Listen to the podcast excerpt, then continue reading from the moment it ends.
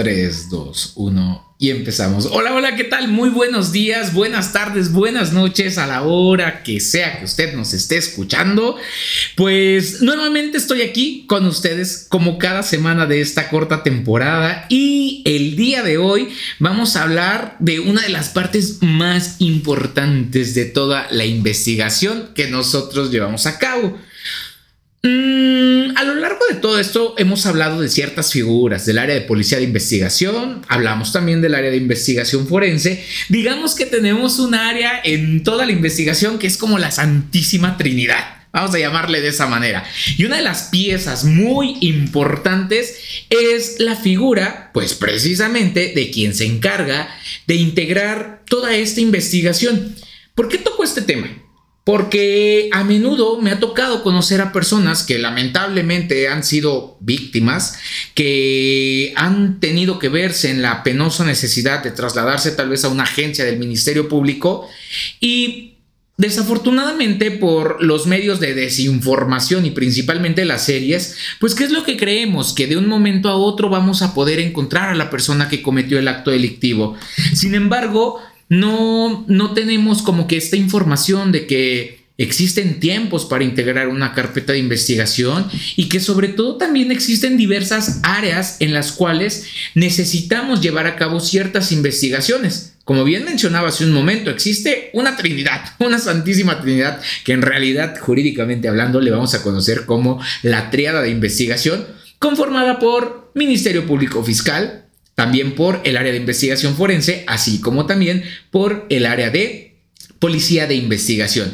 Y entonces, la intención del capítulo del día de hoy es que ustedes sepan qué es lo que hace el Ministerio Público, qué es lo que hace la persona que se encarga, pues justo, de integrar la carpeta de investigación. Y sin más, no tengo efecto de aplausos porque acuérdense que yo lo estoy costeando, entonces yo voy a dar un aplauso acá muy feliz de recibirte, amiguita. El día de hoy te voy a bautizar, ya sé cómo, y más por los gustos que tienes, y te voy a bautizar como la licenciada Gatiti con detalles rosas, porque tú sabes que te gusta demasiado. ¿Cómo estás, amiga? Hola. Súper bien, amigo. Oye, Feliz aparte, digo, ahorita ya estás iniciando otros proyectos, pero tú como todos los artistas cambiando de televisora en televisora, porque justo yo tuve eh, eh, la oportunidad de conocerte en la, en, la, en la pantalla chica, como muchos le llaman, Yo te conocí aquí en la pantalla chica donde estoy ahora y de repente te nos vas a la pantalla grande y ahorita ya andas en otros proyectos, te felicito de verdad,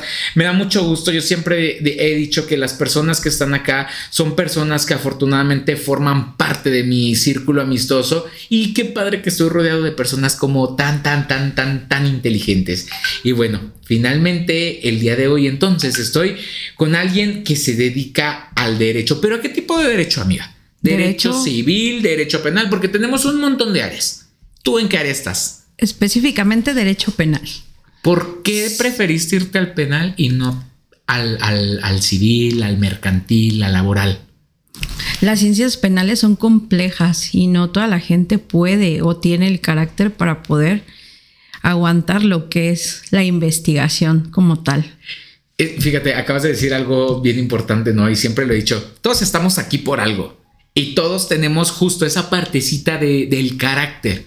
No, no todos lo tienen, no todos lo aguantan. O sea, el hecho de vete y estar despierto desde las 5 de la mañana que empieza tu día y que termina laboralmente hasta el otro a las 10, 12 del día, y que no puedes salir como de, de, esa línea o de esa figura, porque finalmente también te ven como una figura, ¿no? El, el, agente del Ministerio Público, el licenciado, ¿no? O sea, ¿cuántas veces no hemos escuchado esa parte de voy con el licenciado y realmente de repente pues nos tienen en un nicho, te tienen, nos tienen, les tienen en algún pedestal y justo no es para todos. Siempre lo he dicho, no es para todos.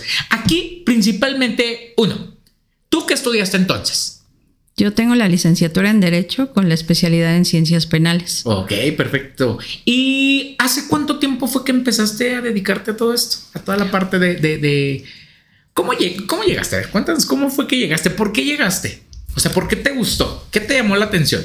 Yo llego al tema de las ciencias penales porque inicialmente yo quería ser médico forense. Uh, el común denominador. Me gustaba la medicina forense, pero en casa tengo una mamá abogada. Ok. Entonces, justo cuando yo estaba terminando la primaria, ella estaba en planes de titulación y se especializó en lo que es la averiguación previa, que es la primera vez que yo entiendo lo que era una cuestión de una averiguación previa. Amiga, con eso ya te estás delatando con la edad, la averiguación Eh, previa. Estamos la hablando averiguación de hace un montón de- de, de hace, uf. Así es. Entonces, Entonces, porque aquí también, paréntesis, hay que, hay que recalcar que hemos pasado por diversas etapas. Antes se llamaba averiguación previa, al día de hoy se conoce como carpeta de investigación. Ok. Así es. Entonces, al ver de qué se trataba toda esta cuestión que incluso abarcaba la medicina forense y aba- abarcaba otras ciencias, dije, bueno, no me gusta la medicina como tal. Ahí fue donde descartaste. Ahí fue donde descarté, dije, bueno, es que en realidad no me gusta la medicina, a mí me gusta el- la cuestión a lo mejor de la muerte, pero enfocada a la investigación como tal. Entonces dije, bueno, ¿qué otra era mi opción? Pues el derecho. El derecho y enfocarme a las ciencias penales. Entonces es como yo decido ingresar a, a estudiar la licenciatura en Derecho y especializarme ya en una cuestión de ciencias penales. Conforme fue avanzando la carrera, porque eso fue en el segundo semestre de la carrera. Tú, tú- fue- tú ya estabas bien definida. Tú Sí, a mí ya me gustaba. A mí ya me gustaba, pero yo lo como que lo afiancé más en el momento en el que en el segundo semestre exactamente me toca ver mi primera necropsia. Y yo dije, si en ese momento yo no resisto, Me voy. me voy, Claro. porque no va a servir para esto. Por lo sano, ¿no? Uno debe bien Claro. consciente. Entonces, cuando me di cuenta que realmente sí me apasionaba y que sí me gustaba esa parte de la investigación, dije, de aquí soy. Terminé la carrera, hice la especialidad y de ahí pues ingresé A la televisora. al, al- sí, a la televisora. Ok. Primero con servicio social, porque Ok. primero hice mi servicio social. Y aparte ingresé en un área bastante complicada, porque yo ingresé en, en- en un área de secuestros de primera instancia. Y es un área que es muy difícil de manejar porque las víctimas es muy difícil de tratarlos. No tratas con cualquier tipo de imputado, con cualquier probable responsable en Es esos que justo, entonces. o sea, tratas con la persona que te está viendo, que te está viendo las piernas, que te está intentando intimidar, ¿no?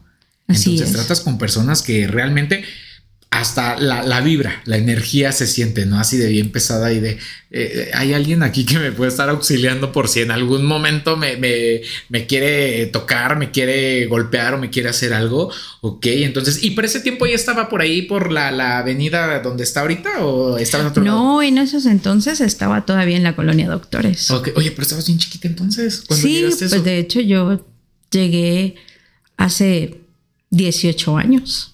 18 años tengo de trayectoria. Ok, ok. Entre la, a la pantalla chica y la pantalla grande. La pantalla grande. Ok, no, ya, pero fíjate, ya te gustaba desde entonces toda la adrenalina, porque te vas a la pantalla grande y te fuiste a, la- a lo pesado. Regresé a mis orígenes finalmente. Eh, es- siempre nos pasa, ¿no? Que para que no se nos olvide de dónde venimos, ahí vas otra vez al mismo lugar.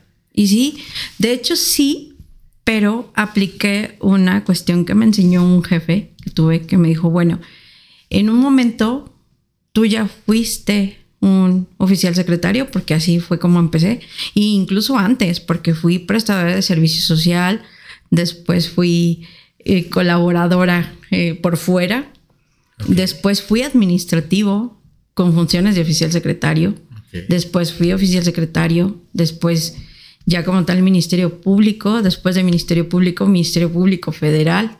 Sí, fue- era lo que te decía, ¿no? Ya es cuando te vas a la pantalla grande. Y obviamente pues también pertenecía a la parte de un staff de un titular. Entonces tienes que ir de, de, de más a más a más a más. No Sí, puedes no te retroceder. Exactamente, siempre lo he dicho. No te puedes permitir bajar un escalón. Tú bajando un escalón, entras a una zona de confort y luego dices, bueno, uno, uno y más, uno ya, uno ya, no pasa nada. Y de repente no te das cuenta y dices, estoy donde empecé. Y no te lo puedes permitir. Qué bueno que tocas eso, ¿no? Porque creo que es la parte de la ambición y la ambición no es mala. Muchas veces dicen, ay, eres muy ambicioso. No, no tiene nada de malo. Prefiero, prefiero, perdón, ser ambicioso que ser conformista. Ok, y pues sí, es lo que te decía, o sea, tú de la pantalla chica te nos vas a... No, bueno, de la televisión local, de la televisión local te vas a la pantalla chica y luego a la pantalla grande. Así es, y además porque empiezo con un área complicada que te digo que es secuestros y que es un área que me dejó muchísimo aprendizaje, muchísimo, tanto en cuestiones de investigación como en trato con víctimas, como en especialidades forenses, como trato con policías, como además entiendes que cada labor es muy importante. ¿Por qué? Porque nosotros en esa área teníamos que saber hasta un poco de negociación, hasta un poco de psicología para las cuestiones de las víctimas. Y digo, es lo básico porque de entrada, en un momento de crisis, pues no puedes esperar a lo mejor que, que todas las especialidades pudieran estar centradas en un mismo lugar. Tienes que aprender de todo. Y es un crecimiento profesional también. ¿Por qué? Porque no te centras en una sola cosa. Y después de eso, pues irte a, lo mejor ya a un tema más desconcentrado para poderte abrir camino y tener conocimiento sobre otros delitos, porque no te puedes casar con uno solo. El Código Penal tiene una diversidad de delitos que en su momento pues los tienes que conocer para poder evolucionar. Claro, porque al final del día cada uno de los delitos y de la forma en la que vas a integrar la investigación, requiere de, diversas, de diversas perdón, áreas de, de, investigación forense, ¿no? Como bien lo mencionabas. Y finalmente es conocer las áreas forenses, qué es lo que te puede aportar cada una de ellas. ¿Por qué? Porque finalmente se trata de fortalecer, en este caso, eh, se llama teoría del caso. O corrígeme si estoy en lo. Eh, no, es correcto, es la teoría del caso. Ok, porque tú finalmente buscas fortalecer tu teoría del caso, ¿no? Y a través de qué lo vas a hacer? Pues precisamente de lo que hacen las demás especialidades. Y pues no es como de. Oye, este químico, haz esto. No, o sea, tienes que saber qué es lo que le vas a pedir a cada uno de los investigadores, ¿no? Porque no es como de búscale a ver qué le encuentras. Porque te voy a decir, no, tienes que ser muy específico. Claro, sí, hay que saber de todas las áreas y respetar cada una de esas. Oye, eh, perdón que te interrumpa, tocando este tema de que justo muchos se venden como soy especialista en esto y pues sí, al final del día, o sea, tú tanto tiempo que estuviste trabajando en esa área, finalmente te especializaste, o sea, es como si yo hoy me dedico a hacer pastas, empiezo a trabajar y a trabajar y a trabajar y lo voy mejorando y lo voy perfeccionando y voy conociendo y voy aprendiendo y sé por dónde sí, por dónde no y por dónde jamás. Pero aquí, por ejemplo, me gustaría preguntarte, de acuerdo ya aterrizado a la cuestión de lo que tú solicitabas, porque finalmente tú estás integrando la averiguación previa para ese momento, al día de hoy, la carpeta de investigación, hablando de ese delito del que tú ya nos mencionaste, ¿cuáles eran como las principales áreas de investigación forense de las cuales tú te apoyabas para fortalecer tu teoría del caso? Pues en el área de secuestro es muy importante las cuestiones de fotografía, la fotografía forense para fijación de indicios, criminalística para la búsqueda de huellas e indicios que obviamente pues ellos van de la mano por completo. Sí, claro, no pueden trabajar nunca por separado. Si tenemos a lo mejor vehículos, pues obviamente tendríamos que dar intervención a mecánica, mecánica forense para obviamente también validar sobre, sobre ese tema. Y lo mismo, o sea, también va de la mano con criminalística y con fotografía.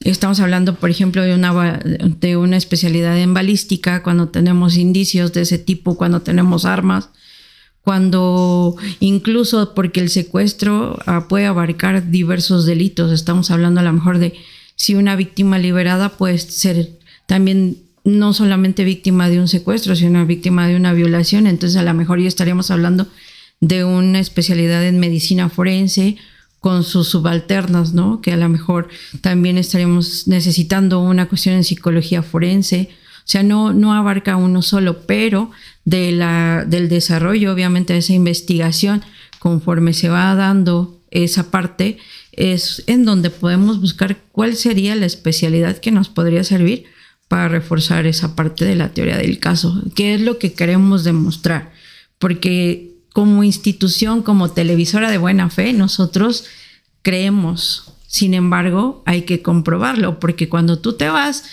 a un juicio, ya adelantándonos, brincándonos toda la parte de la investigación y que es, que también te has dedicado a eso. Porque tú ya has estado en todas las etapas. Así tú has estado en todas las etapas. Ok, pero hablando de, esa etapa del juicio.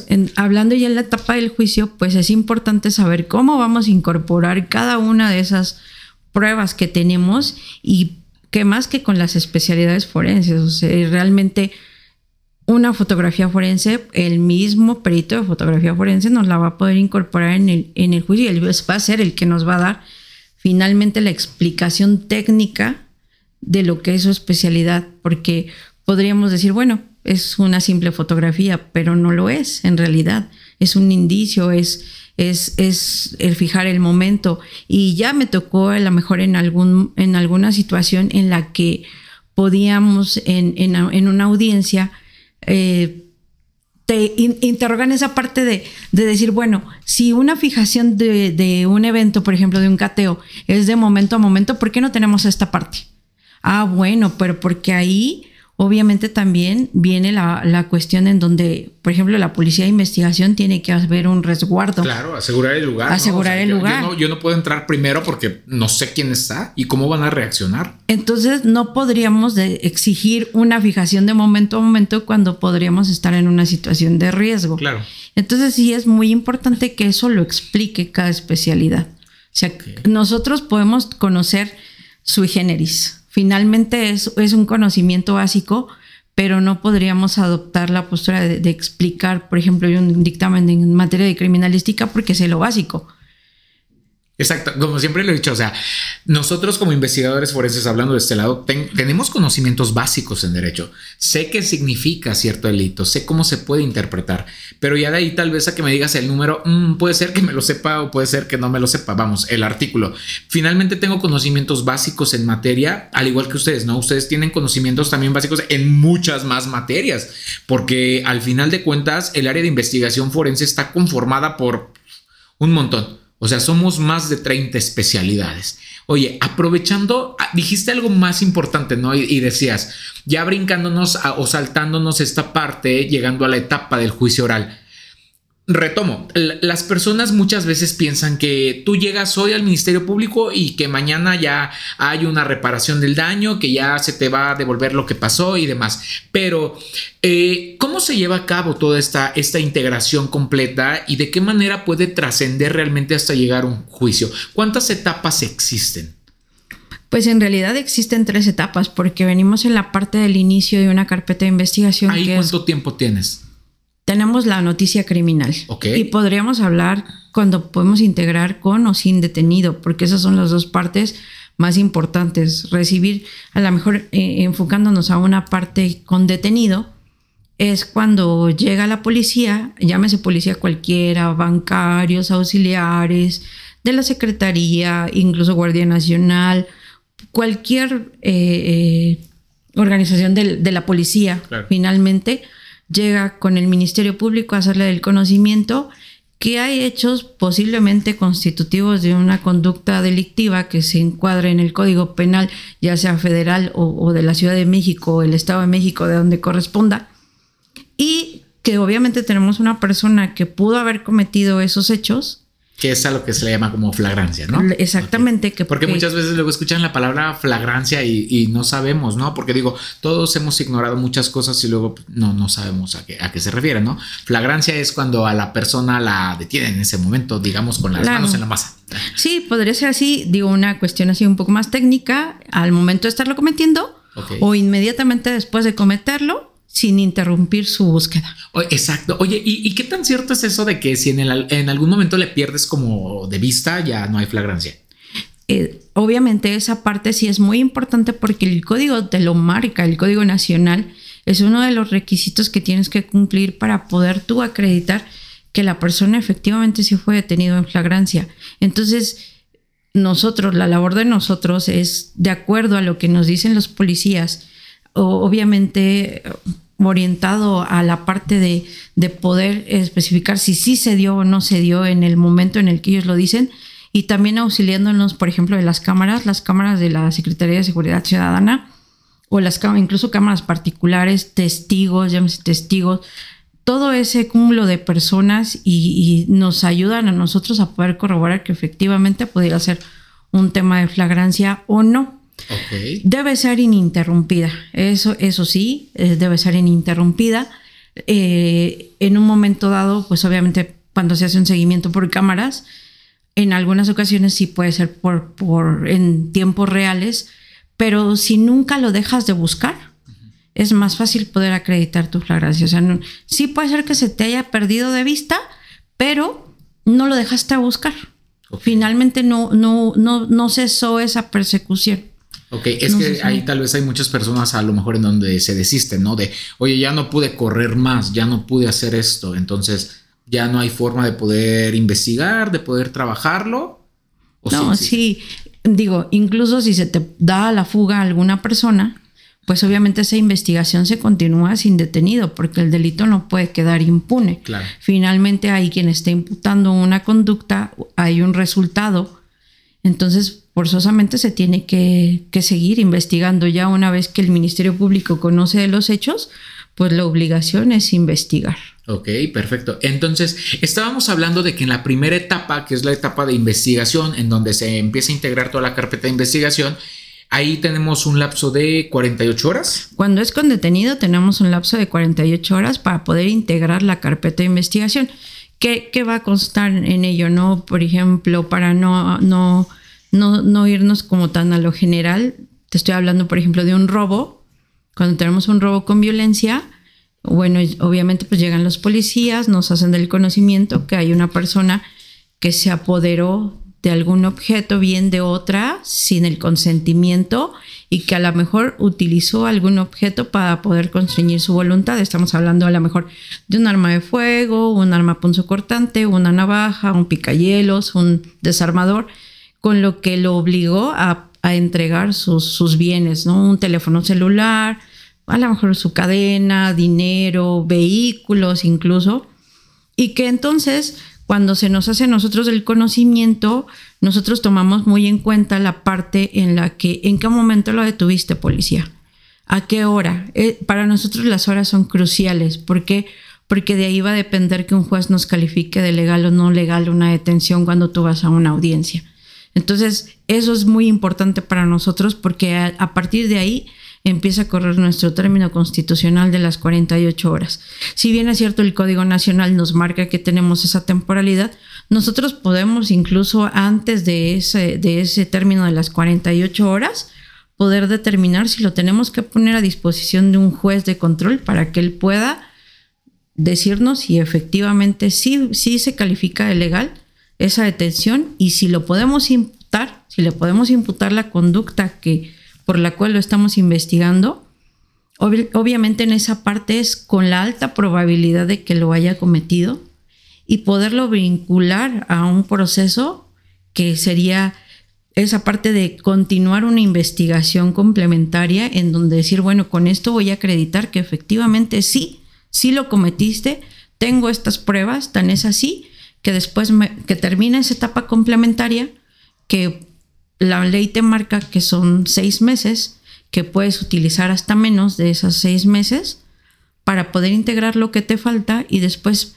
poder formular una acusación ya contra esa persona con todos los datos de prueba que ya obviamente recabaste desde que se inició la carpeta de investigación hasta que culmina su, su término de investigación complementaria con esa acusación, ya tú le dejas en claro al juez que ya tienes un, armas con las cuales tú lo vas a poder llevar a un proceso. Que ya viene la parte del juicio oral. Que sería la tercera etapa. Que sería la, Después viene la parte intermedia. La intermedia, que la intermedia es una audiencia en la cual tú te presentas con el juez y le exhibes todos tus datos de prueba, medios de prueba, documentales, todo lo que tienes en tu carpeta de investigación que te va a servir para acreditar eso precisamente que le estás imputando.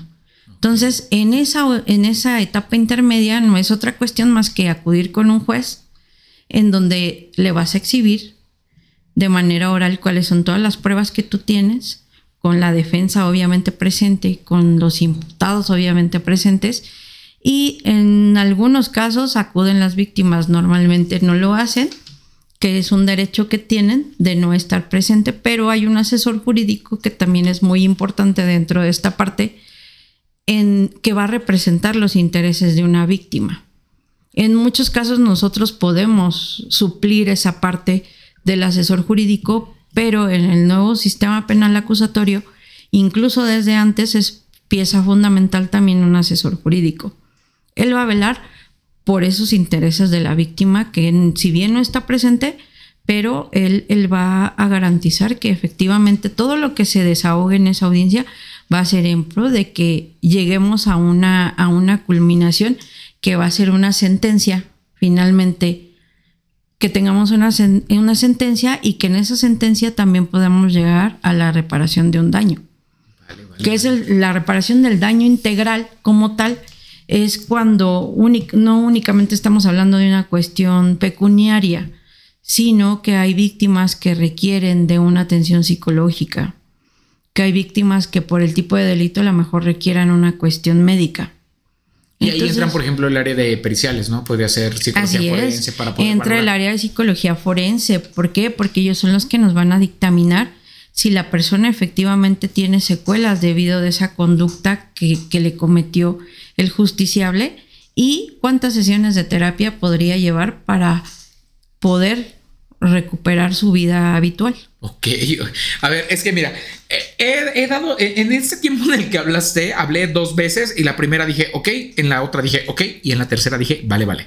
Porque la verdad es que me, dejas así como que bien sorprendido. Uno, tomen nota los que son estudiantes de derecho y que nos están estudiando, eh, que están estudiando y que nos están escuchando, porque vean cuánto lenguaje nos acaba de dar esta mujer y aparte gratuito. O sea, están aprendiendo y es de gratis. Amiga, dale, dale un traguito, salud, porque hablaste bastante, tu salud, salud. Y mira, vienen, ay, no sé ni por dónde empezar, realmente fue muchísima información que sí le entendí, pero, eh, por ejemplo, nos hablabas precisamente aquí. Justo me voy a regresar poquitito y si no le entendió, regrésele un poco. Todo está bien digerible, si no, regrésele.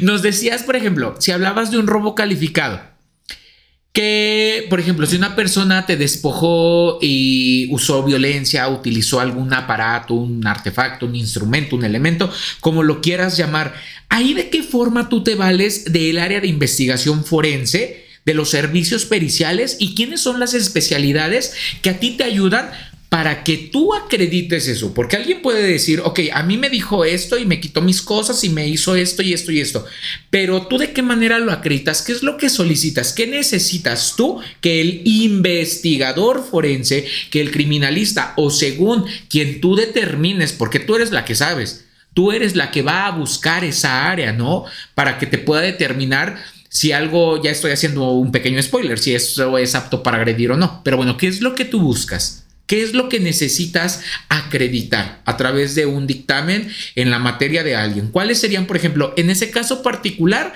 las principales áreas de investigación que, de investigación forense que entrarían? Principalmente interviene, forzosamente necesitamos fotografía para la fijación del justiciable, obviamente en ese momento imputado.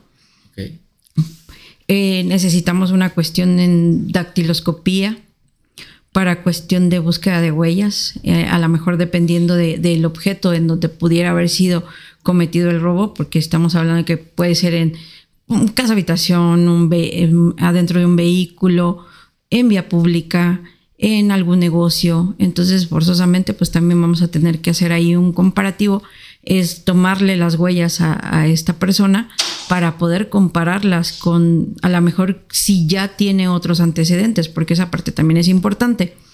Criminalística, pues precisamente para esa parte de poder recabar huellas e indicios y como lo decías, la parte de que si utiliza algún agente constrictor, que estamos hablando de un arma blanca o, algún otro objeto punzocortante, que efectivamente saber si con ese objeto se le podría haber causado un daño y por lo cual esa persona pues se ve obligada a entregar sus, sus pertenencias o incluso a no hacer ningún acto de defensa pues para que se las pudiera llevar, ¿no? Y con eso nosotros acreditamos la parte de donde es violencia. Esa es una parte de la criminalística, entonces, que el perito en materia de criminalística lleva a cabo el estudio, vamos a suponer, de un cuchillo, de un cuchillo en el cual te puede determinar, bueno, pues cuánto mide el cuchillo, la hoja del cuchillo, ¿no? Porque en muchas ocasiones, ¿qué es lo que pasa? La víctima dice, es que yo vi que levantó la mano y vi que algo destelló Eh, que precisamente de ahí viene el nombre, ¿no? De arma blanca y dices, bueno, ok, a lo mejor no vio precisamente que era un cuchillo, este, tramontina, por ejemplo, pero sí se dio cuenta de que, de que vio algo que brilló. Tan es así que por eso se le conoce como arma blanca, ¿no? Y que al momento de que se le pone a disposición de que existe la flagrancia, justo se le pone a disposición portando este objeto.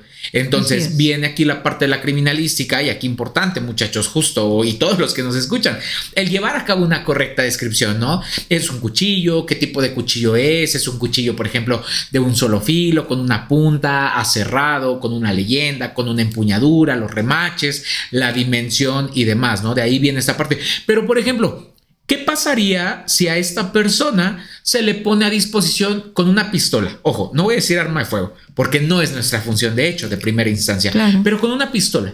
¿Qué haces ahí? ¿Cuál es tu función? ¿Qué, tienes que hacer? ¿Qué tienes que solicitar? ¿Ahí qué áreas intervienen? Para el caso que nos mencionaste hace un momento, justo decías, pues puede intervenir criminalística, dactiloscopía y fotografía. Siempre, ¿no? Pero aquí, por ejemplo, si se trata de una pistola, ¿A dónde la mandas? ¿Qué es lo que se tiene que hacer? Ahí también interviene nuevamente fotografía porque hay que fijarla. Eso es importante. Todos los indicios se fijan. Todos, es que sabes qué, perdón que te interrumpa. Siempre lo he dicho. Si no hay foto, lo que digas no existe.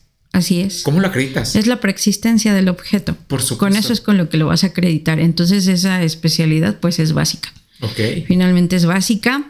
Y de ahí pues nosotros tendremos que enviarlo a la especialidad de balística forense, que es que nos va a determinar si es un arma de fuego o no es un arma de fuego y si además está regulada dentro de la ley federal de armas de fuego, si es, si es un arma que puede ser portada por una persona por el tipo de calibraje que tenga o si además de cometer el delito de robo con violencia está cometiendo la, el otro delito que sería la aportación de un arma de fuego que no está permitida por la ley. La aportación ilegal, no, como incluso, por ejemplo, ya existe el delito de disparo de arma de fuego. De disparo de arma de fuego. ya el disparo, ¿no? Por disparar, ¿qué creen? Los que disparan en diciembre están cometiendo un delito. Claro. No, porque tener un arma de fuego no es para disparar en diciembre. Precisamente, o sea, no va de eso. Y ok, mira, justo tú hablabas, la, la etapa de investigación, la etapa complementaria, la etapa intermedia y la etapa de juicio oral. Nos vamos a ir nuevamente a estas etapas, tal vez, pero tú hablabas hace un momento de, de, la parte en la que te ha tocado talacharle más, trabajar más, que fue la parte del delito de la privación ilegal de la libertad en su modalidad de secuestro, pero ¿Qué pasa, por ejemplo? Porque aquí quiero retomar un poquitín la cuestión de cómo se, cómo se tiene que preservar también un lugar de intervención. Cuando estamos hablando de un delito, tal vez hace un momento hablamos de flagrancia, pero en este caso hablemos de algo en donde no hay flagrancia, un delito de homicidio. Ahí qué es lo que pasa, tú cómo te enteras y qué es lo que tienen que hacer las personas que tienen este primer contacto eh, en el lugar de intervención, en el lugar de investigación, como jurídicamente hablando la Guía Nacional de Cadena de Custodia nos establece que se llama. Ahí qué es lo que pasa, tú cómo te enteras. Normalmente nos enteramos por noticia criminal, que viene de nuevo lo que es la parte de la policía, cualquier tipo de policía, incluso en ocasiones me ha llegado a tocar que no ha sido precisamente policía, sino también pues vecinos que pudieran haber llegado a la agencia del Ministerio Público a hacernos del conocimiento, pues que pudiera haber una cuestión de un homicidio a una persona que fue privada de la vida. Te digo que yo ahí te conocí. Te conocí en uno así. Precisamente. Ahí nos conocimos tú y yo, ahí tuve que, que aquí hay una parte que, que, a mí me parece muy importante. Eh, con el nuevo sistema a nosotros como ministerios públicos nos coartaron esa libertad de poder acudir al lugar de los hechos. Sí. Que para mí se me hace que es indispensable. Es indispensable porque eh, si bien es cierto, vas a pedir tus especialidades porque en un homicidio lo primero que tú pides es uno, que el policía, que es el primer respondiente, te resguarde el lugar. En donde pudo haber sido el lugar de los hechos o el lugar del hallazgo, porque no, no forzosamente va a ser siempre el mismo. Exacto, por eso es que justo la guía nacional nos establece que se llama lugar de intervención. Intervención. Porque derivado del análisis e interpretación de los indicios, el CRIMI será entonces quien diga corresponde al lugar de los hechos, corresponde al lugar del hallazgo, ¿no? Y eso no se dice de manera inmediata, o sea, tarda mucho tiempo en el cual se analiza, se, relacionan los indicios, se aplica el método deductivo, inductivo, sintético para poder decir si es o no, no. Así es. Entonces esa es la función. O sea, siempre le he dicho, a ver, policía, tu función es impedir que alguien más pase. Así es, Resguardarlo y preservarlo. Dos palabras clave, ¿no? Así es. Preservar, mantener intacto, en teoría tendría que ser de esa manera.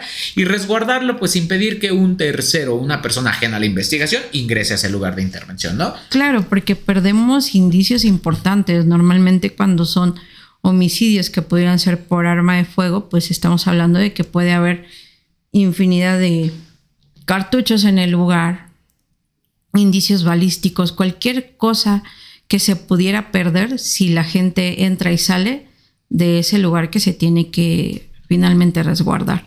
Entonces, ahí utilizamos la triada que, de la que hablabas. La Santísima Trinidad. Porque en un homicidio forzosamente va a intervenir el Ministerio Público, que es quien va a darle pauta a servicios periciales que en este eh, caso. Justo, es que aquí muchas veces sabes que piensan que, por ejemplo, yo por ser, eh, dedicarme a la fotografía o a la criminalística en su momento, piensan que, oye, tú eres crimen, órale, procesa. dices, no, espérate. No, cada quien tiene su, su especialidad y, aparte entonces, su momento, ¿no? O sea, tú lo tienes que pedir, no es como que, ah, porque yo soy servidor o porque yo soy investigador, ahorita aquí proceso, no. No, no es como que te metas al chisme. Ah, exacto. Como tal. Sí. No, tiene que, que ser por medio de una intervención formal, porque nosotros obviamente lo primero que tenemos que hacer es iniciar una carpeta de investigación, de generar un número de carpeta de investigación por un delito en específico que a lo mejor en su momento por los indicios que nos puede decir el primer respondiente podemos determinar si es un homicidio doloso, hablemos eh, cometido por medios violentos o podemos hablar de un homicidio culposo que podría ser a lo mejor por una caída, por alguna cuestión de un accidente de tránsito eh, que a lo mejor no estuvo en manos de otra persona cometerlo de manera dolosa. Claro. Pero pues no deja de ser delito.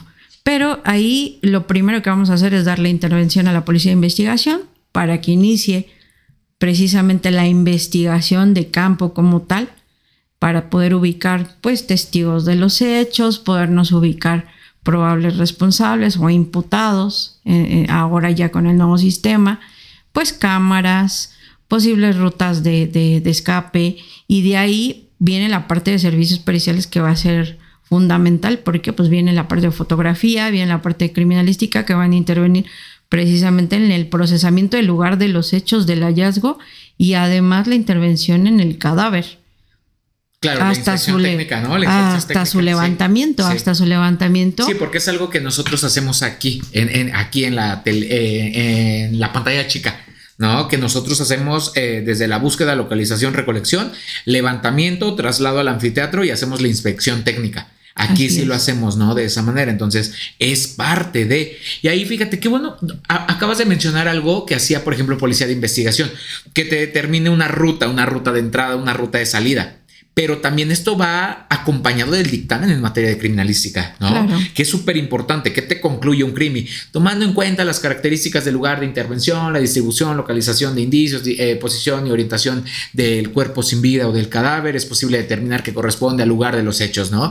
Tomando en cuenta los mecanismos de seguridad, es posible determinar que no existen forzaduras, por tanto existió un libre acceso. Entonces, eso a ti justo te va dando como, como una línea, una línea de investigación. Para que puedas ir, oye, mira, ¿qué crees, policía? El crimi me dijo que no hubo forzaduras. O sea, entró alguien o con llave o porque le tocó la puerta y le permitió el acceso, ¿no? ¿Qué otra cosa? Como bien mencionabas, entrada y salida. Es muy importante que el criminalista te diga eso, ¿no? O sea, es que entró por acá y salió por el otro lado. Claro. Entonces, creo que es la parte justo ahí en donde se viene integrando todo así complementario por parte de policía, por parte de eh, criminalística o de la parte de investigación forense, pero que tú vas dando, tú vas dando esos tiempos de investigación, vamos, tú, tú llevas la batuta, es la realidad.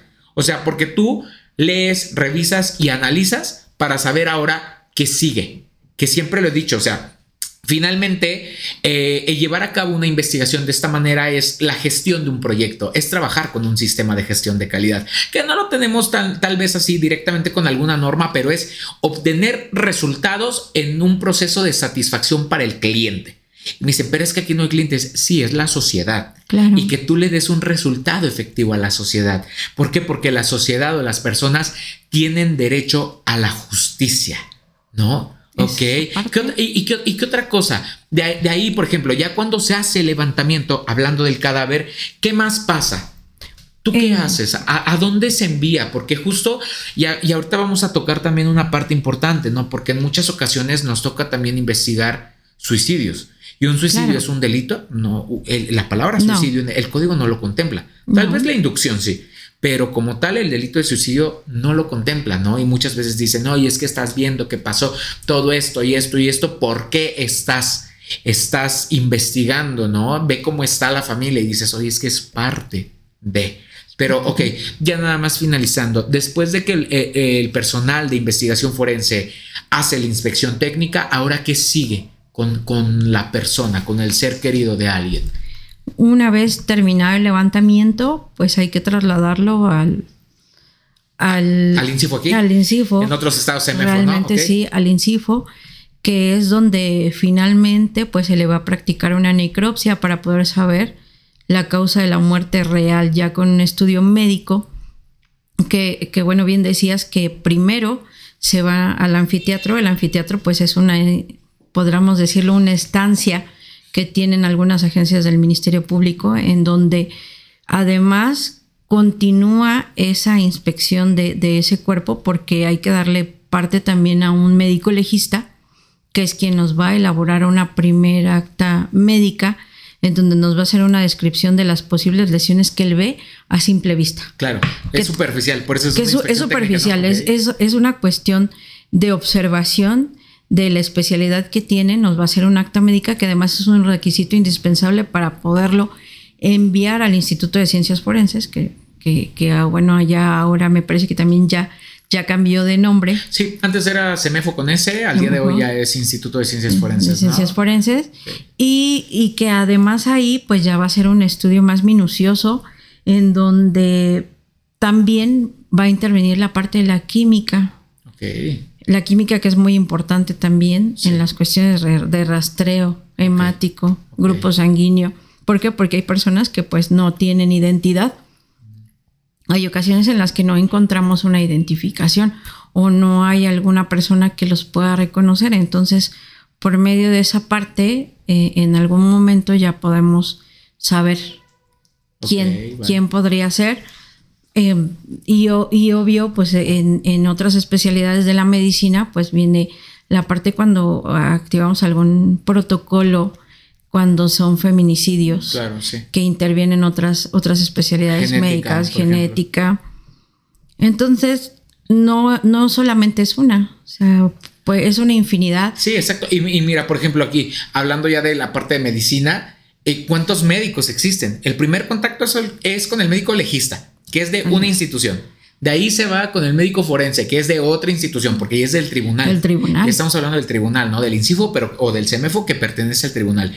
Y de ahí en su momento regresa con otro médico forense, pero que ya es de nuestra, de nuestra televisora, ¿no? Que estamos hablando del médico forense que se va a encargar de llevar a cabo una, una mecánica de lesiones. Mecánica de lesiones. Exacto. Entonces son tres momentos, ¿no? Y porque muchas veces piensan que todos llevamos a cabo el mismo proceso. Y dices, no, lamentablemente el, el médico forense de esta televisora que integra la carpeta de investigación ni siquiera tiene contacto con el cuerpo. Así es. No lo hace, solamente lo hace el médico legista, que es incluso de salubridad, es de otra área. Sí, es del sector salud. Y, y, ahí fíjate que es una parte muy importante el médico forense porque se va a llegar de las otras especialidades. Estamos hablando de que en su momento pues, el dictamen de criminalística va a ser esencial. Un dictamen de fotografía va a ser esencial. Un dictamen en materia de química va a ser esencial. Una cuestión también porque es importante determinar si la persona se encontraba alcoholizada, se encontraba drogada, si se encontraba bajo el flujo de algún estupefaciente, el, que sea, ¿no? de los que no están permitidos obviamente, porque también tiene mucho que ver con la investigación para nosotros, porque por el modus vivendi de la persona también nos puede dar un rango de por dónde poder investigar. Y que de todas maneras ahí, una vez hecha esa mecánica de lesiones, le tenemos que dar nuevamente intervención a criminalística para una posible mecánica, mecánica de, hechos. posición víctima, victimario. Exacto. Entonces, digamos que si nos vamos ya del final, que tenemos eh, mecánica de hechos o reconstrucción incluso, eh, hablando de los principios de la criminalística, para poder hacerlo necesito la mecánica de lesiones. Así es. Y, el que, y quien lleva a cabo la mecánica de lesiones eh, la, tiene que hacer de acuerdo a lo que dice el criminalista previo a y de acuerdo o tomando como referencia también otros dictámenes que bien tú decías, ¿no? Hasta patología, podría ser patología, genética, química, este, y antes de eso, el médico. Entonces, justo de ahí va la correcta integración de la carpeta de investigación, que para poder tener un resultado efectivo al final, si no tengo una de estas piezas del rompecabezas, si lo quieren llamar de esa manera, va a quedar incompleto. Así es. No hay manera de poder hacerlo, ¿no? Aquí, por ejemplo, cuando, y hablábamos hace un momento de, algo que no existe como delito y que es el suicidio, ¿por qué se tiene que investigar? El suicidio nosotros normalmente lo investigamos, ¿por qué? Porque normalmente nos hacen del conocimiento, le hacen del conocimiento a la policía, o sea, llega un primer respondiente y al saber que hay una persona que fue, que se encuentra privada de la vida, de primera instancia no podemos determinar si efectivamente se suicidó o no, porque a lo mejor una persona puede estar colgando de algún tubo, pero no sabemos si él realmente lo realizó o fue otra persona y pudiese tratarse a lo mejor no de un suicidio. Entonces nosotros tenemos que descartar esa parte. Exacto, y es que también hablando de una cuestión médica y también criminalística, existen distintos tipos de muerte.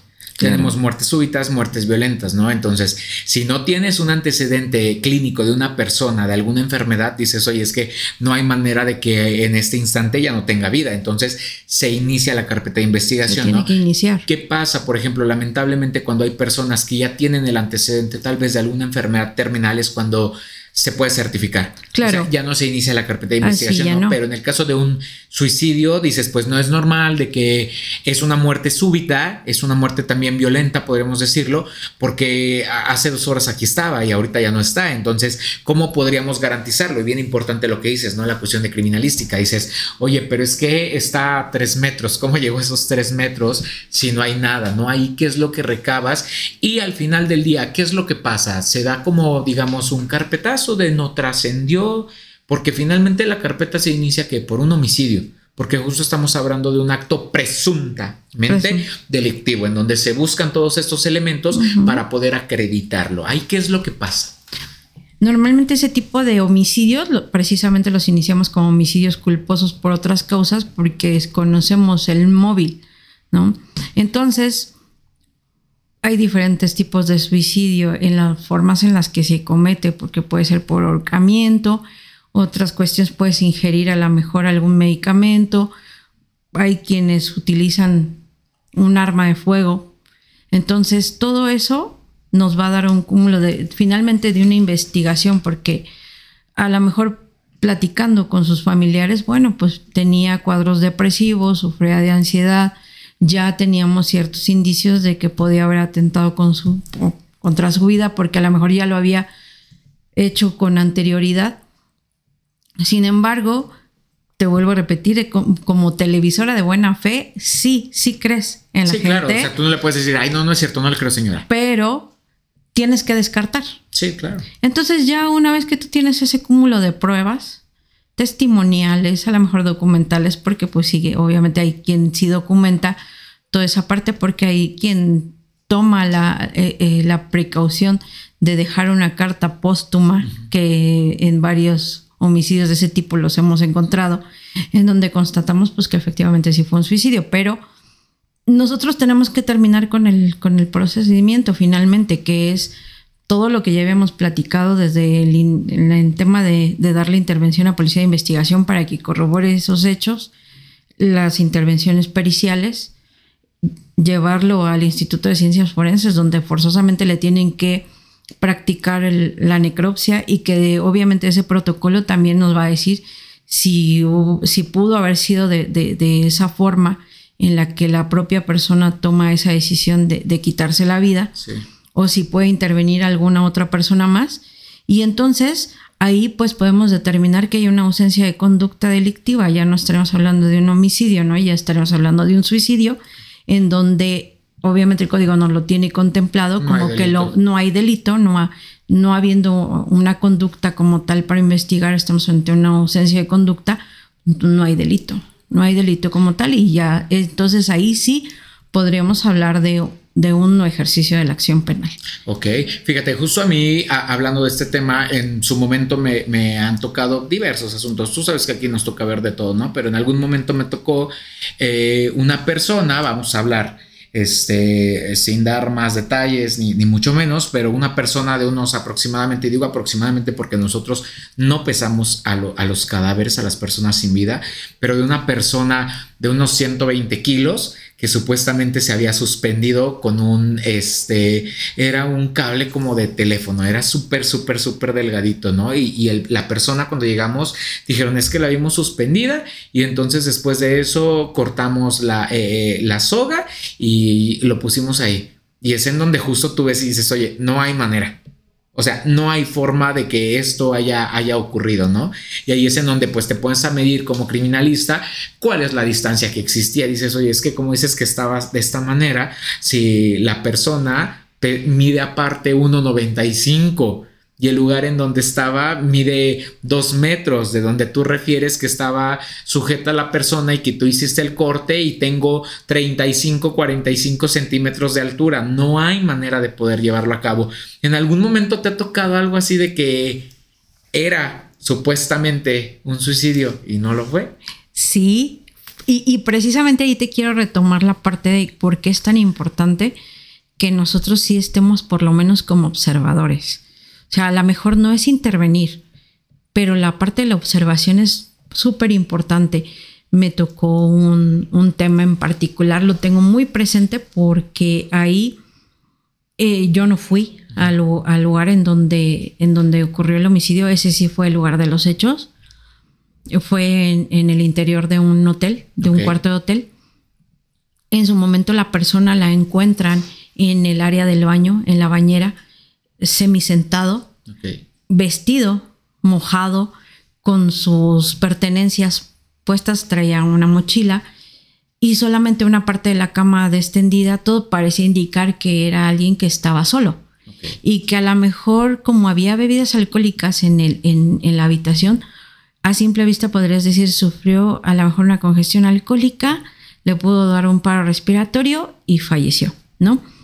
Pero, ¿qué pasa cuando ya una vez que interviene el, médico legista, que empieza a hacer todo ese estudio ya en el anfiteatro y, y, que me dice, bueno, esta persona tiene una lesión en el cuello que correspondía a un crucifijo que traía de manera horizontal, pero lo tenía muy marcado, estaba muy marcado eh, el, el crucifijo en su piel se va al Instituto de Ciencias Forenses y cuando ya regresa el protocolo de necropsia, me dice el, médico forense, tiene, la muerte fue causada por ahorcamiento, por asfixia. Y dije, yo no vi el lugar. Sí. Y para mí no cuadraba lo que él me decía. Entonces, en su momento lo platiqué con quien era mi superior y no estaba de acuerdo conmigo en, traerme yo al médico forense y que me explicara cuál era su metodología, cuál era su, campo de estudio, porque obviamente de aquí dentro de lo que nosotros vamos trabajando, aprendes alguna terminología y aprendes algunas cuestiones médicas. Sí, es un aprendizaje constante y de diario. Claro, ¿por qué? Porque las personas que fallecen por ahorcamiento tienen al momento de abrir lo que es la parte de la tráquea, tienen infiltrados. ¿Qué es infiltrado? La acumulación de sangre en los costados en donde estuvo el objeto con el cual se pudieron haber ahorcado. Entonces, resulta que tenía ciertos infiltrados que no coincidían con lo que me estaba dictaminando el médico legista en su momento en el tema de, de las lesiones en el acta médica. Que aquí, como les decíamos hace un rato, hay tres médicos con los que se trabaja. es, el médico legista, el que trabaja primero, el de la secretaría, y de ahí el médico forense, que es el del tribunal. Cierro paréntesis. Entonces, ahí resulta que cuando ya ellos empiezan a verificar las fotografías y hacen ya un, un estudio de, de, lo que cada uno había determinado, pues resulta que sí efectivamente falleció por una asfixia, pero no por un ahorcamiento, sino que sufrió un golpe contuso en la tráquea que generó que se le cortara obviamente la respiración y como quedó en una posición en la cual se le encajó ese crucifijo, le generó esos infiltrados. Generó unos surcos. Sí, Exactamente, claro. tenía unos surcos, pero no porque hubiese sido ahorcado sí, como claro. tal. O sea, que decían, bueno, a lo mejor él solito, sí. pero no. Eh, entonces ahí cambió todo el panorama porque resultó que ya no fue un homicidio culposo, como se podía haber dilucidado a simple vista. No, no, no. Ya era una cuestión dolosa y si había intervenido otra persona en ese homicidio. Y aquí viene la importancia de, no hablar más allá de lo que se tiene. Y justo es que criminalísticamente hablando, cuando se emite el dictamen, se dice, tomando en cuenta los elementos con los que cuento hasta el momento de mi intervención, porque no me puedo hacer una novela. Se te tiene que decir lo que se puede comprobar hasta ese momento, no algo más. No, porque precisamente, o sea, poco a poco yo siempre lo he dicho y se los digo a mis alumnos, tenemos que hacer la investigación trascender. No me puedo desdecir, ¿no? De, bueno, no, no era así, mejor ya no. Oye, es que me equivoqué. No, no nos podemos equivocar. Di lo que puedes decir y hay que hacerlo trascender, ¿no? Entonces, ahí de qué manera trascendió, pues precisamente ya con el dictamen de necropsia, porque retomo, o sea, muchas veces piensan, voy a ser criminalista y voy a hacer necropsias. No, no vas a hacer necropsias, no. esa no es tu trabajo, ¿no? O sea, ¿quién lo hace? El médico forense, pero el médico forense del tribunal, ni siquiera lo hace el médico forense de la fiscalía. Así Entonces ahí ya te cambió todo, ¿no? Me cambió todo el panorama. Y tú ya tenías tus líneas de investigación con investigadores forenses, con policía de investigación y de repente es así, ¿y ahora qué hago? ¿No? Sí, a mí nunca me quedó eh, eh, esa parte. Yo, yo tenía muy claro que, que, no podía haber sido así como, como se veía a simple vista. Oye, ¿no te, no te ha pasado algo? Mira, ¿no, ¿no te ha pasado que luego estás en algo y dices, algo así como que tu intuición, como exacto. tu sexto sentido de investigador. Sí, porque ¿no? por supuesto dices, que no, lo desarrollas. Exacto, dices, no, es que no, no puedo, no, no es así. No, puedo no tengo pruebas, así. menos tengo dudas, ninguna de las dos tengo, pero algo me lo dice, ¿no? Y, luego nos pasa de, no, sabes qué, aquí va a haber esto, tiene que haber esto, y como tú bien lo mencionas, hay algo, y finalmente sabes que a lo mejor me voy a salir un poquito del tema, me voy a meter algo a lo mejor con lo espiritual, con lo místico, con las vibras y energías, pero pues finalmente, si los indicios son quienes le van a dar voz a los que ya no están y los que ya no pueden hablar, o sea, yo siempre le he dicho, o sea, sería muy egoísta de nuestra parte decir que ya me morí y ya no estoy acá. A lo mejor estamos rodeados de un montón de personas y nosotros somos los otros, como en la película, ¿no? De, donde sale Sandra Bullock. Tal vez nosotros somos los otros. Y a lo mejor está esa persona que te, que te estaba ahí diciendo, oye, no fue así, ¿no? Sí. Búscale, ráscale, porque yo no vine aquí a, a meterme a la bañera y a disimular todo esto, algo más pasó, ¿no? Claro, y sí, ¿eh? esa parte mucha gente no te lo cree, pero hay cadáveres que no se quieren ir. Sí. O sea, hay, hay cadáveres que te cuesta mucho trabajo entregar a los familiares. Sí. Que, que, que, no sé, que a lo mejor no, no, te sale la cadena de custodia porque ya hubo un error, que porque el, el médico legista tiene muchísimo trabajo y no te puede hacer el acta médica, que porque a lo mejor nosotros cometimos algún error en, la, en el tema de, de la parte de, de, de los acuerdos y, y, que te cuestan horas, porque jurídicamente hablando, nosotros sí tenemos una temporalidad que son cuatro horas. Una vez que tú inicias un homicidio, tú tienes la obligación de en un término de cuatro horas entregar ese cadáver a sus familiares para que se lo lleven al Instituto de Ciencias Forenses, en y donde le hagan el protocolo. Parte, sí. Ajá. Pero hay cuestiones ajenas, de verdad, que, que, a veces no te explicas el por qué no se puede ir. Es que justo es eso. Siempre he dicho, nadie puede hablar de lo que desconoce. Nadie. O sea, porque a lo mejor aquí podría estar conmigo el penalista que México le dio al mundo y que ha estudiado un montón, pero es cuando, híjole, aquí le voy a aventar un poquito a la criminología, discúlpenme, pero es como cuando dicen que buscan la reinserción y un montón de cosas y dices, oye, es que tú vives en tu burbuja, tú vives en la comodidad de tu casa, nunca has salido con miedo, nunca te han asaltado, nunca te han hecho nada, no puedes hablar de lo que desconoces. Probablemente ya te aventaste 80 libros y toda la doctrina que hay en derecho penal y el más reciente y hasta el primero que existió. Pero mientras no estés aquí, mientras no trabajes con la gente, mientras no trabajes con la energía, mientras no hagas un enfoque diferenciado, mientras no hagas un análisis de contexto, no lo vas a entender. Porque todos los delitos, aunque sea el mismo, el mismo que el artículo tal te establece, no son iguales. Todo es diferente. Todas las víctimas son diferentes. A lo mejor dices, ah, ok, de este lado tengo mamá y papá, hijo, es este delito, y de este lado también lo tengo. Pero de este lado tengo a personas que a lo mejor no tienen ni, ni para comer, ¿no? O sea, todos vivimos las situaciones desde nuestra trinchera. Y lo mismo pasa para las personas que en este caso son víctimas. Lo ven desde ahí. Y, el, y, y, la forma en la que te conduces es diferente, ¿no? Incluso la, forma en la que te conduces me, refiero no a de a ti te voy a tratar mejor y a ti, pero no, no, no, sino la forma en la que incluso buscas las palabras, el vocabulario para poder dirigirte, porque podrás traer el lenguaje técnico más padre, porque eres el más leído, pero tienes que saber cómo tratar, por ejemplo, con personas de poblaciones vulnerables. Claro. Tan es así que ya tenemos o ya existen aquí en la Ciudad de México fiscalías especializadas para grupos vulnerables. O sea, no porque a alguien se le haya ocurrido, sino porque realmente necesitan un enfoque diferenciado, necesitan un trato distinto. No es lo mismo a lo mejor cómo te vas a dirigir conmigo, que por un oído me entra y por el otro me sale lo que me digas, a como a otra persona que a lo mejor está en mi misma condición. Todos tenemos algo distinto, ¿no? Y aquí viene la parte incluso desde cuando tú estás abordando a las víctimas, la entrevista en donde tú finalmente, bien o mal, haces un sondeo para saber a quién te vas a dirigir con quién te vas a dirigir, ¿no? Porque también de repente llegan personas así de que es que yo estudié todo esto y dices, a ver, espérame, porque tú sabes que no, no funciona así, ¿no? Hay que ser muy objetivos en todo esto que estamos haciendo. Ok, y mira, ya aquí, para finalizar, la otra parte en la que también ya estuviste, porque tú ya estuviste en todos lados, la última etapa que es la etapa de juicio oral. ¿Siempre se llega o no? Y cuando se llega, ¿Qué es lo que se busca? No siempre se llega por las cuestiones de cómo se puede dar a cabo los delitos.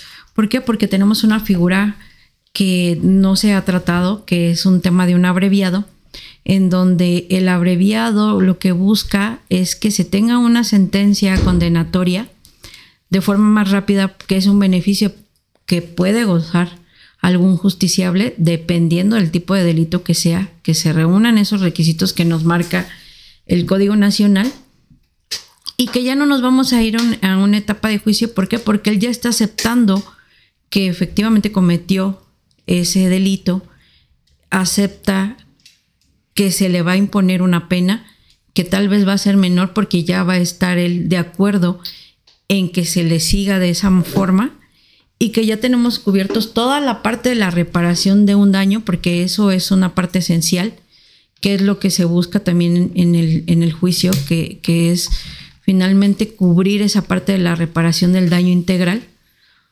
ya sea para víctimas directas o indirectas, y que tampoco es tan rápido, eh, hablando un poco de temporalidad, ahora que me tocó estar en, la televisora grande y, que, y que estamos hablando que, ya es un tema en donde incursioné también en la materia de secuestro, pero ya hablamos en una cuestión de delincuencia organizada que solamente son cometidos por precisamente por organizaciones de la delincuencia organizada.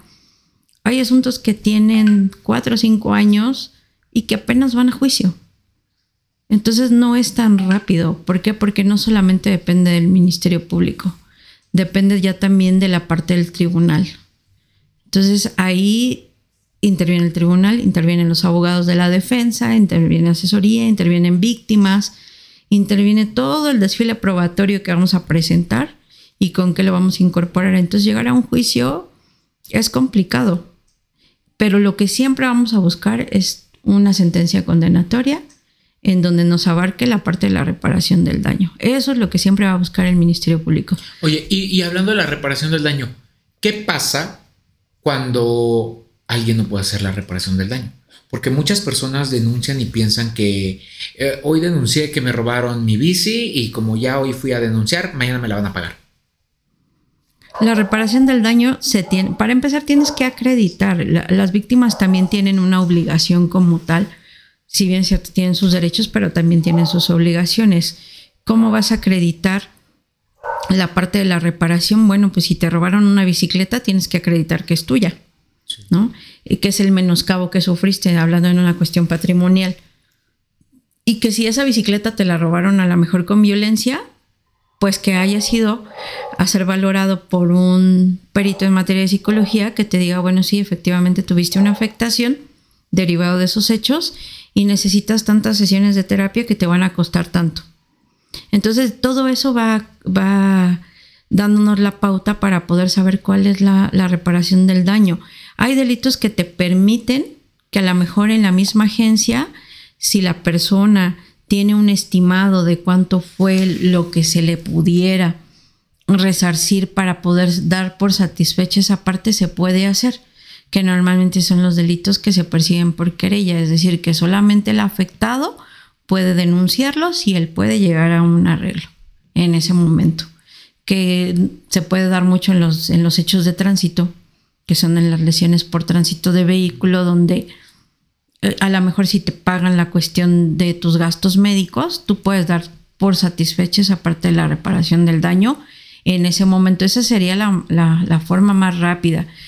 También existe otra figura jurídica que se le llama los acuerdos reparatorios, que precisamente se basan en eso, en que se pueden presentar una propuesta en base a, a una cuantificación que pudiera ser preliminarmente la víctima o pudiera ser preliminarmente a lo mejor un perito de evaluación con lo que ya intervino en, los objetos o, en, o a lo mejor incluso hasta por entrevista y si la persona lo acepta, si no hay un inconveniente, eso se puede llegar a lo más rápido, la parte de la reparación del daño. Y en esa parte nosotros no intervenimos porque es un acuerdo de voluntades únicamente entre lo que es el imputado y la víctima. ¿Y eso queda sentado? Y eso queda sentado. Ah, sí, porque es un acuerdo reparatorio, es una figura que sí contempla el Código Penal y que entonces ellos pueden darlo por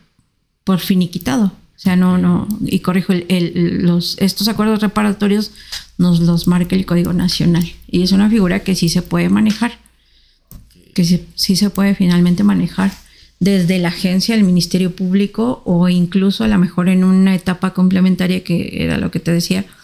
Ahí también, cuando son, sobre todo cuando son esta parte de, de lesiones, en las lesiones, incluso en los homicidios culposos por tránsito de vehículo, hay gente que cuantifica sus, daños, ¿no? Eh, eh, el daño en la cuestión moral. Sí. Porque pues obviamente la vida no tiene un precio, pero pues igual tenía dependientes económicos. Y entonces esas van a ser nuestras víctimas indirectas. Ahí entonces hablamos de diferentes tipos de víctimas y una de esas pues es ella. Y esa es la manera en la que pudiera ser lo más fácil para poder llegar a una parte de la reparación del daño. Y para no llegar a algo tan tardado que es como llegar hasta la parte del juicio. Hasta la parte del juicio, porque digamos que hasta cierto punto el justiciable pues también debe de cooperar. Así es. debe de aceptarlo para poder hacerlo, porque no ser así es también cuando llegamos hasta allá. Tú cuando estuviste en esa parte, en la, en la pantalla chica, eh, que estuviste en el área de judicialización, ¿tú qué estrategia tenías cuando ofertabas a tus medios de prueba? De, acuerdo a los delitos, o sea, ¿qué, decías? Presento a tal, presento a tal, presento a tal. ¿Qué buscabas para poder realmente llevar a cabo un desahogo correcto ahí? ¿Qué, ¿Tú qué elementos tomabas en cuenta? Digo que cada uno de, ustedes como, como, como fiscal, como ministerios, pues tienen sus estrategias. Ustedes saben qué es lo que hacen, pero aquí si tú nos pudieras compartir y además para finalizar y retomando la parte de, del juicio oral, ¿tú qué tomabas en cuenta? Para poder generar una estrategia? En la parte de, cuando estuve en la pantalla chica, como bien tú lo dices, No tuve oportunidad de llegar hasta juicio porque hay, en, en, la pantalla chica se maneja de una forma diferente.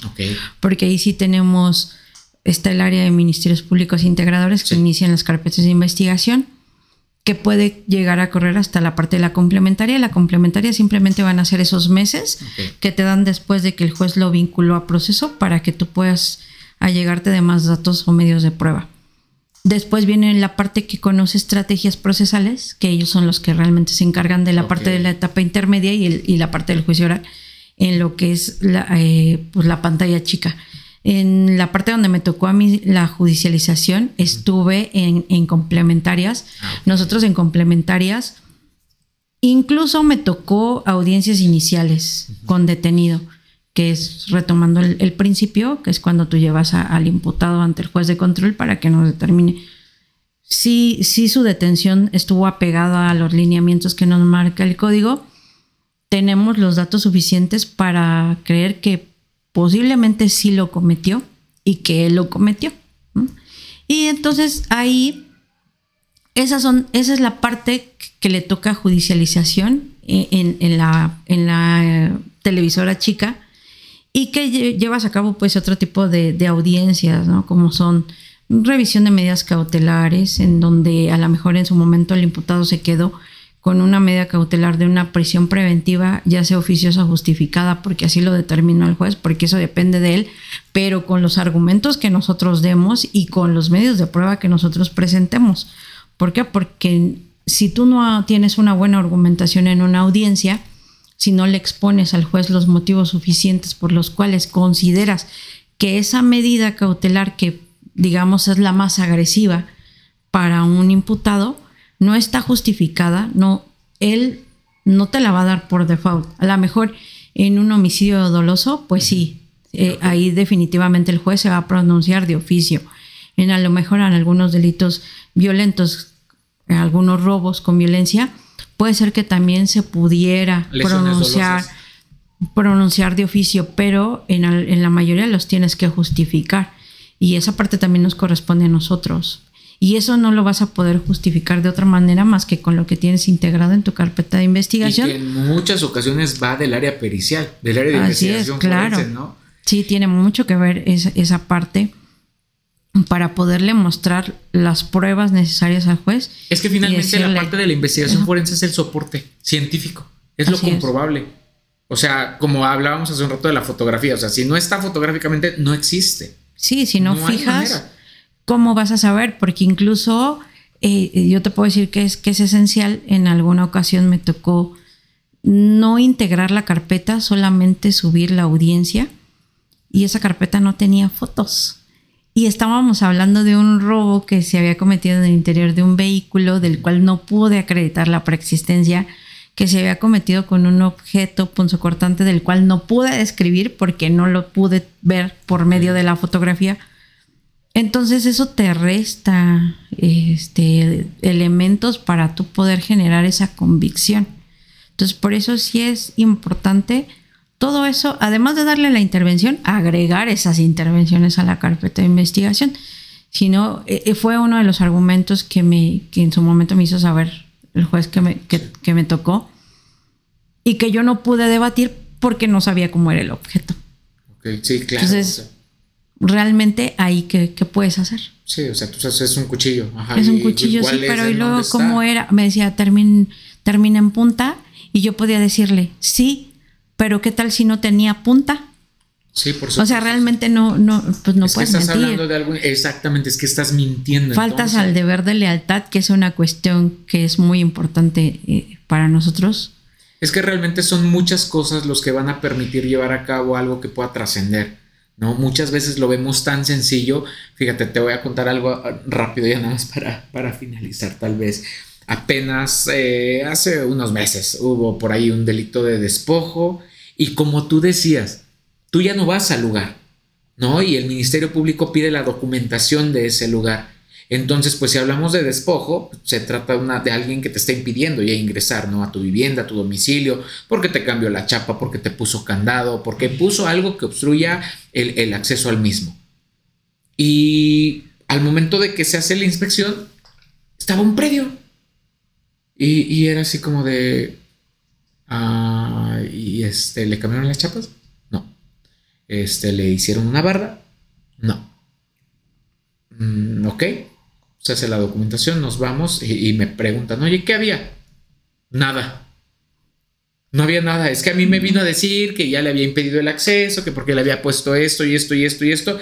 Yo no te voy a mentir, aquí están las fotografías, aquí están los datos, aquí está la nomenclatura, tomas de lo general a lo particular, tú sabes qué es lo que haces, porque finalmente juzgador yo no soy, ¿no? Y tampoco el Ministerio Público, está otra parte más arriba, ¿no? Que quien se va a encargar de, todo eso, ¿no?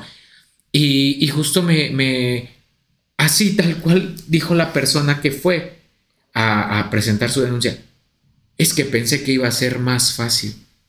Dice, no, señor, o sea, ¿qué pensó? Que, que nada más iba a venir y a decir, es que ya alguien me está impidiendo. Pues no, justo se buscan todos esos elementos, porque probablemente va policía de investigación, hace la inspección del lugar, pero ahí están las fotos. No, Hay, no hay nada, ¿no? Entonces dices, no, no, no estamos jugando. O sea, también aquí una parte importante, y ya nada más retomo ahora sí para finalizar, y que a lo mejor tú le puedas decir algo a la comunidad, a quien nos escuche, que muchas veces hay personas que se les hace tan fácil ir y decir, voy a ir al Ministerio Público a decir esto. Y ya. Y todo el trabajo que te hacen hacer y toda la gente que mueves para que una investigación no trascienda, porque no tiene forma de hacerla trascender, porque es algo utópico, porque es algo que no existe, que no existe. porque empiezas a ver las fotos y dices, es que no hay nada. O sea, no hay nada de lo que me están diciendo. No me dicen que cambiaron las chapas. Me está diciendo el criminalista que no tiene características de que haya sido retirada una chapa y colocada una nueva, que tiene las mismas características tanto de fricciones por uso, desgaste por uso, un regular estado de conservación, misma tonalidad de pintura. O sea, no hay nada. No hay forma de que lo puedas hacer crecer, ¿no? Y muchas veces, repito, o sea, la gente piensa que es tan fácil como de, ya me cae mi vecino, ahorita voy a ir a denunciar. Y repito, toda la gente que tú tienes que mover para que al final del día ni siquiera existía. Sí, que no sea una conducta tipificada por la ley, pero ahí viene la parte en donde existe un delito que se llama falsedad ante autoridad. Exactamente.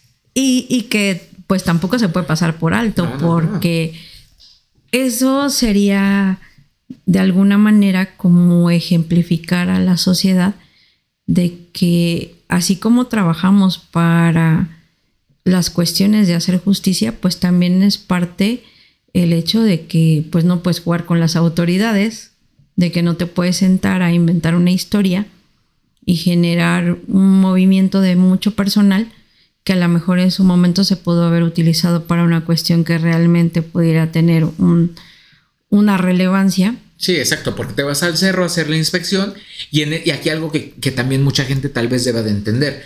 Te vas al cerro a hacer esa inspección de alguien que no tenía que hacer y fue a inventar cosas y tú te vas a la punta del cerro y resulta que tienes un homicidio en vía pública por tránsito terrestre, ¿no? Y dices, oye, no es porque yo no quería ir, es porque estaba en el cerro atendiendo otro delito, porque a veces la gente piensa que tú llegas y tienes una carpeta de investigación y que te la vas a llevar un año. no. Y dices, no. Estamos hablando de que es infinidad de gente la que puede llegar en un día.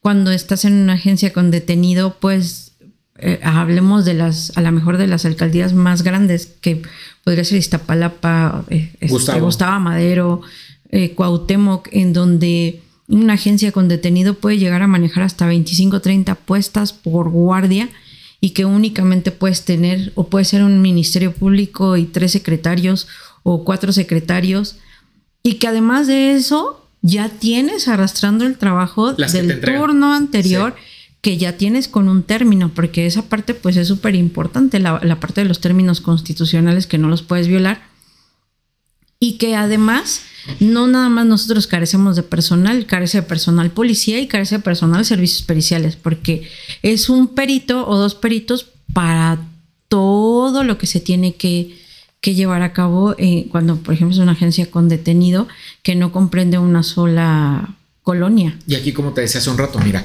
tú tienes, por ejemplo, una carpeta que te, que te pasaron del turno anterior en donde ya se está venciendo el término y te quedan dos horas para integrar criminalística y lo que se te ocurra, pero en ese momento ocurre un delito en vía pública. ¿Qué va a pasar? Tienes que darle prioridad al delito en vía pública. Y se te va a vencer el otro término. Sí, tienes que hacer maravillas porque tampoco puedes dejar que se te vence el término. Y no puedes dejar un cuerpo en y la vía tampoco pública. puedes dejar un cuerpo en la vía pública. Entonces, esa parte no, no siempre se ve porque, pues, quien lo ve de afuera pudiera pensar que nos, nos estamos este, estamos en la haciendo- gloria. Exacto, sí. Que nos que- rascamos la sí, panza. Es que la gente piensa que estamos Cuando en realidad, cuando tú trabajas en un turno con detenido, te acostumbras a comer una vez al día. Sí, o a no comer. O a no comer. O a no comer. O a no comer. Y a no dormir. Y a no dormir, Y exactamente. andar y que si ya se te cayó el café, la comida, el- único que podías comerte en ese momento ya se te cayó, andas con la ropa hasta sucia.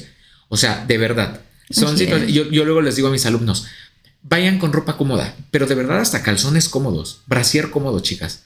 Porque a veces están pensando más en cambiárselo, en quitárselo, cambiarse de ropa y pierden la concentración de algo tan importante. La comodidad es esencial, porque justo si ya sabemos que trabajamos en condiciones súper complicadas, bajo tiempos, bajo presión, en donde no se te pueden pasar cinco minutos, porque en cinco minutos, y aquí importante que tú le dijiste, se vence el término y se violan los términos constitucionales. Así es. Cinco minutos es que por ti que tú en esos cinco minutos no entregaste tu trabajo, ¿qué crees? Alguien no va a tener acceso a la justicia. Así de fácil. Claro, y aparte capias de papel. Digo que en la parte forense ustedes tienen por lo menos esa holgura de, de por la actividad que realizan, a lo mejor tratar de buscar una comodidad en su vestimenta. En la parte de nosotros. Son la imagen. Somos la imagen. Son la imagen. Sobre todo el Ministerio Público es la imagen y es algo que, que a mí se me ha quedado muy grabado porque en algún momento un jefe que tuvo, que tuve siempre me dijo, Eli, lo siento. O sea, estás muy cansada, pero eres la imagen. No te quites los no te puedes quitar los tacones. Muerta por dentro, pero de pie. como un Exactamente. árbol. Sí, Y, y sí, y sí porque es lo que proyectas. por supuesto. Es la seguridad que le vas a dar a la gente que vas a atender. Sí, sí, sí, porque lamentablemente y muchas veces hemos dicho de no puedes juzgar a un libro por su portada. Sí lo hacemos, es una realidad. Sí lo hacemos. Sí. Eres la imagen, ¿no? Y no puedes andar ahí toda despeinada, toda mal vestida y demás. Una vez aquí rapidísimo, nada más, a, a una persona que era policía de investigación, a un crimen con quien yo trabajé hace tiempo, justo aquí en la, televisora chica, fuimos a un lugar y la, y la, y la corrió. Dijo, sálgase, ¿qué está haciendo acá? Y ya que se va y me dice, luego me pasas datos. Y le dije, sí, pero porque yo ya la había visto antes y yo ya sabía que era de investigación. Y me dice, ¿tú por qué le hablas? Y dije, es que es de, de investigación, es PDI. ¿Cómo que es PDI? Y se ve cómo viene vestida y, y la corrió porque pensó que era un curioso que andaba en la calle. Pero justo, o sea, sí, somos la imagen, ¿no? Y a lo mejor, por ejemplo, nos diferenciamos en muchas cosas. Aquí también es una realidad, por ejemplo, como imagen, aunque somos imagen, pues las mujeres que son crimis, fotos, no pueden andar en tacones en la calle. Ahí Por sí es complicado. que no. No pueden usar un vestido, no pueden usar una falda. ¿Por qué? Porque tienen que hacer un levantamiento. Por ejemplo, la de las dos que hablábamos hace un rato, Sí. de las dos que, de las dos chicas que hablábamos hace un rato que son chaparritas, ellas dos siendo mujeres trabajando, llevando a cabo un levantamiento de cadáver de una persona de 100 kilos, imagínate en tacones y demás, o sea, humanamente ahí Imposible. sí, es imposible, Es imposible. no hay manera. Además, porque si tienes que salir corriendo de un lugar de hechos o un lugar de hallazgo porque la gente se te ponga loca, pues imagínate salir corriendo con unos tacones. Sí. Sí, Imposible. No hay, no hay manera, ¿no? No hay manera. Ok. Bueno, no, de verdad no sabes cómo, cómo, cómo te agradezco porque con todo esto que ya acabas de compartirnos de acuerdo a tu infinidad de experiencia que tienes, porque a lo mejor tocamos tal vez solamente dos delitos.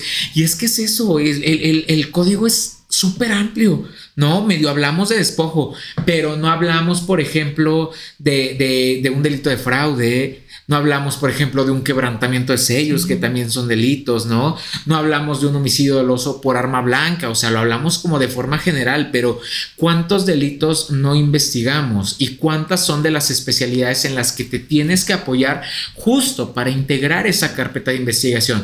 ¿Por qué? Porque al final del día tú te presentas ante una autoridad, que en este caso ante un juzgador, ante un juez, y tú tienes que darle estos elementos de convicción, porque no será así, oye, te lo estás inventando, es un chisme, y luego es lo que también les digo a mis alumnos, no se necesita estudiar para decir eso, tienen que buscar toda esta cuestión, este sustento, ¿no? Como siempre nos dicen, todo lo que tú tienes que decir o lo que vas a decir debe de estar fundado y motivado. Si no, no hay manera. O sea, para decir eso, me lo dice cualquier persona.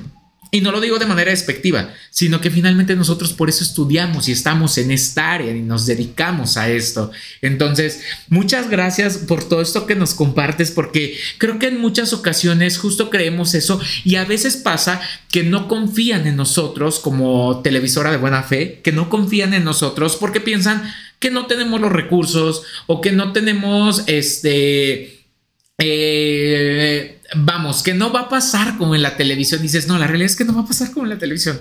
No va a pasar así. No. no va a pasar como en el capítulo de CSI, que en un día tienen todo. No va a pasar así. No va a pasar así, porque afortunadamente ahorita ya nos diste toda esta, esta información de saber todo lo que se necesita para poder integrarlo. Que bien lo decías hace un rato, por una foto que no estaba, no se pudo decir, no se pudo acreditar, no le pudiste dar un elemento de convicción al juez no existió, entonces todo va para abajo. Entonces, por eso es que somos una triada, un triángulo, por eso es que somos tres personas o tres figuras que trabajamos de manera complementaria. Y uno está en función del otro. Y si el otro se equivoca, no es nada más de me equivoqué y ya no funciona la investigación. Una persona no va a tener acceso entonces a la justicia. Amiga, algo con lo que te quieras despedir de todas las personas que nos van a, escuchar, algo que les quieras eh, recomendar, algo que nos quieras compartir, adelante, es tu espacio. ¿eh?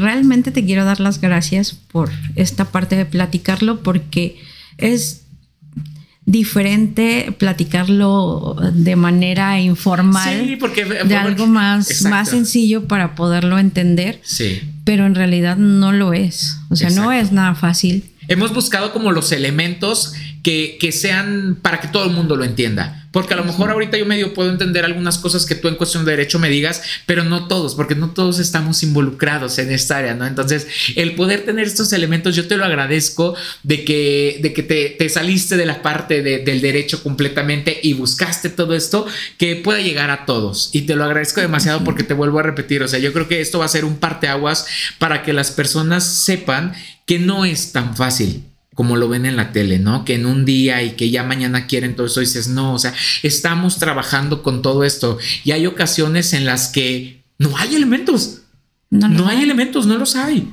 No los hay porque la situación no se dio, no se prestó, porque la superficie no me dio para dejar un elemento dactilar. Capítulo, spoiler, por ahí van a hablar en algún momento de la dactiloscopía, ¿no? Pero porque no estaban esos elementos y no es culpa ni tuya, ni mía, ni de nadie. Así se dio, porque el evento fue así, fortuito. Así se dio, así ocurrió. Te lo repito, muchas gracias. No voy a dejar de agradecer a todas las personas que han estado conmigo porque finalmente estoy rodeado de personas que saben muchísimo de todo esto. Y de verdad, amiga, este es tu espacio. En algún momento eh, vamos a tener otra, otra reunioncita tal vez con todas las personas que estuvieron en esta primera temporada. Te agradezco demasiado por tu tiempo. El tiempo es algo súper valioso que no se puede recuperar. Y de verdad, te agradezco muchísimo, mucho, mucho, mucho, mucho. Y cuando gustes o quieras un espacio, este espacio es para ti. Muchas gracias, amiga. Y bueno, pues eh, no me queda más nuevamente que agradecerte y agradecerles a todos ustedes por habernos escuchado. Y pues nos vemos hasta el siguiente capítulo de El Forense Bellaco. Hasta pronto.